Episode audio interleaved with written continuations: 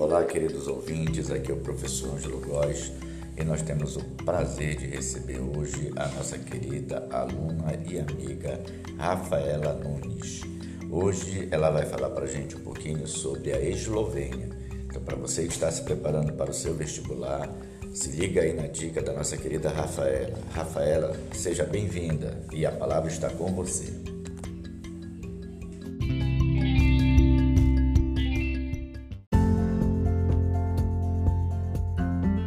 Professor Ângelo. Sou a aluna Rafaela Nunes, da Escola Instituto Nossa Senhora dos Anjos, e vou falar sobre o conflito na Eslovênia.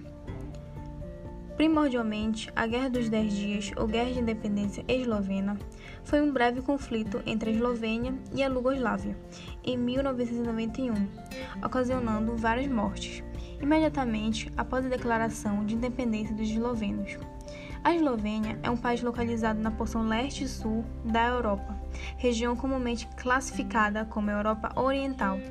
Na sequência, essa disputa foi um dos capítulos da Guerra Civil Lugoslava, motivada pela ideia de serem realizadas diversas limpezas étnicas em áreas majoritariamente povoadas por sérvios dentro da Lugoslávia e uma eventual união dessas áreas com a Sérvia propriamente dita criando assim um estado povoado por uma esmagadora maioria de etnia sérvia.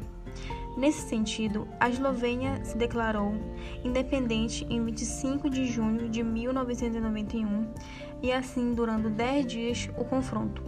Os autores envolvidos são os generais Blagoj Adzic e Velko Kadjevic e o primeiro-ministro da Lugoslávia, Ante Markovic participaram e comandaram um desenrolar da disputa até o décimo dia. Logo, desde a independência de 1991, atualmente, a Eslovênia tem feito grandes progressos no estabelecimento de suas instituições democráticas, consagrando o respeito pelos direitos humanos, o estabelecimento de uma economia de mercado, além de adaptar suas forças armadas com, a, com as normas e padrões ocidentais.